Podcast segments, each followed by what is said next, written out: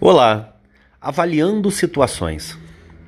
Olha, eu digo para o meu filho de 9 anos que quando ele se deparar com um problema, ele deve pensar: o pior que pode acontecer qual é? A maioria das vezes, o pior que pode acontecer não é tão ruim assim. E aí, o olhar sobre o problema vai ser outro. O ânimo sobre resolver o problema vai ser outro. Eu digo para ele também para nunca entrar num buraco que ele não possa sair. Se você usar esses dois princípios, você decide bem quando entrar num problema e você decide bem quando estiver dentro do problema. Olha que interessante. Se você sabe quando entrar e sabe, no caso de ter entrado, o quão grave é o problema, você vai ter uma probabilidade muito grande de calma, tranquilidade para resolver o problema. Olha, o mundo inteiro tem 98% de pessoas que acham culpados e acham problemas. 2% dão soluções.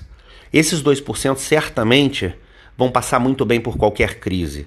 Porque você pensa bem, se você está em volta, seja onde for, num shopping, numa praia, num escritório, não interessa, pode ser na sua família. Quando você apresenta uma questão. Olha, vocês pensaram nisso? E várias pessoas dizem: ah, mas aí é difícil, eu tenho que atravessar a rua. Ah, mas aí tem que comprar uma sacola. Ah, meu Deus, aí tem que tomar um remédio. E você diz: vamos para a direita, com um pouquinho mais de velocidade, chegamos onde queremos. Você é ou não diferenciado. Você pode ou não atingir o seu propósito fazendo isso, achando solução para o problema que as pessoas encontram. Pense nisso. Nunca o problema, ou quase nunca, o problema é tão feio quanto parece.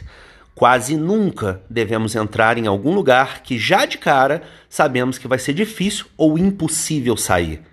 Se norteie por isso. Pense da próxima vez que for avaliar um problema.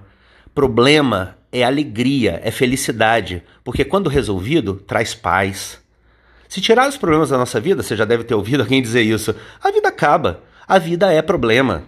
Então, se a vida é 90% problema, você quer ser um, uma pessoa que encontra mais problemas ou você quer ser um resolvedor de problemas e fazer a diferença onde você for?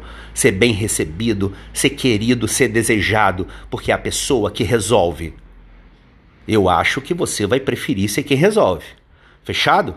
Ótimo dia, tarde ou noite. Luciano de Paula aqui.